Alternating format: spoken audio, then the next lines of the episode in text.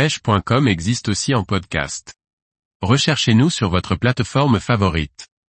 Les virages et méandres, comprendre leurs effets sur une rivière. Par Thierry Sandrier. Savoir analyser les virages et les méandres d'une rivière permet de mieux comprendre le comportement des poissons. Force du courant, profondeur et déclivité du fond, nous donnerons des renseignements sur la tenue des poissons. Pour identifier les zones de tenue des poissons, il est essentiel de réfléchir en termes de besoins et d'état d'activité.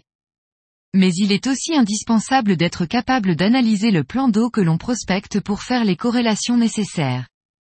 L'observation du relief et de la topographie est alors déterminante. Observer les berges permet de s'imaginer le relief sous-marin de la rivière ou du plan d'eau. Dans un cours d'eau, en raison du courant, les virages sont des zones particulières qu'il convie de comprendre pour savoir pourquoi et quand il est crucial de les aborder et de les prospecter.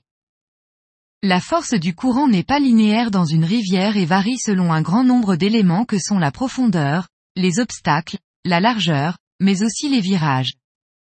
Dans un virage, le courant vient buter contre la berge extérieure et les différentes veines se centralisent en une seule. Ainsi, il se forme à cet endroit une accélération notable du courant et par voie de conséquence une concentration de la nourriture.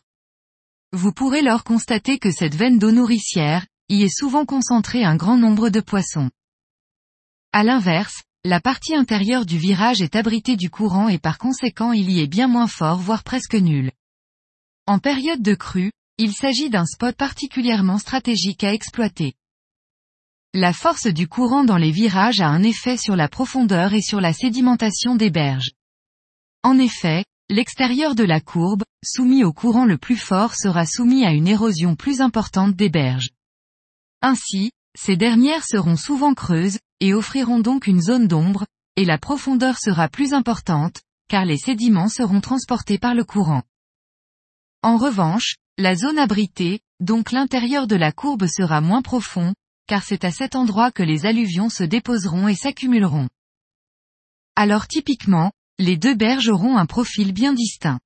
L'intérieur du virage sera en pente douce et l'extérieur sera plutôt abrupt avec des zones de cache. Dans cette logique, la végétation se développera davantage à l'intérieur d'un virage qu'à l'extérieur. La profondeur est moins importante, les fonds plus vaseux et la luminosité plus grande. Si l'extérieur du virage présente souvent peu de végétation, il est cependant souvent bien plus encombré, car c'est à cet endroit précis que viennent s'accumuler les branches à la dérive par exemple. Elles constituent alors d'excellentes caches pour les gros spécimens. L'intérieur et l'extérieur du virage dans une rivière étant deux zones complètement distinctes, il est important de les considérer différemment malgré leur proximité. Ainsi, en fonction de la période de l'année, de la force du courant, de la température de l'eau, mais aussi du moment de la journée, les poissons navigueront d'une berge à l'autre. Il faut alors réfléchir en termes de besoins et d'état d'activité pour déterminer si à l'instant T, vous devrez en priorité prospecter une berge ou l'autre de la courbe.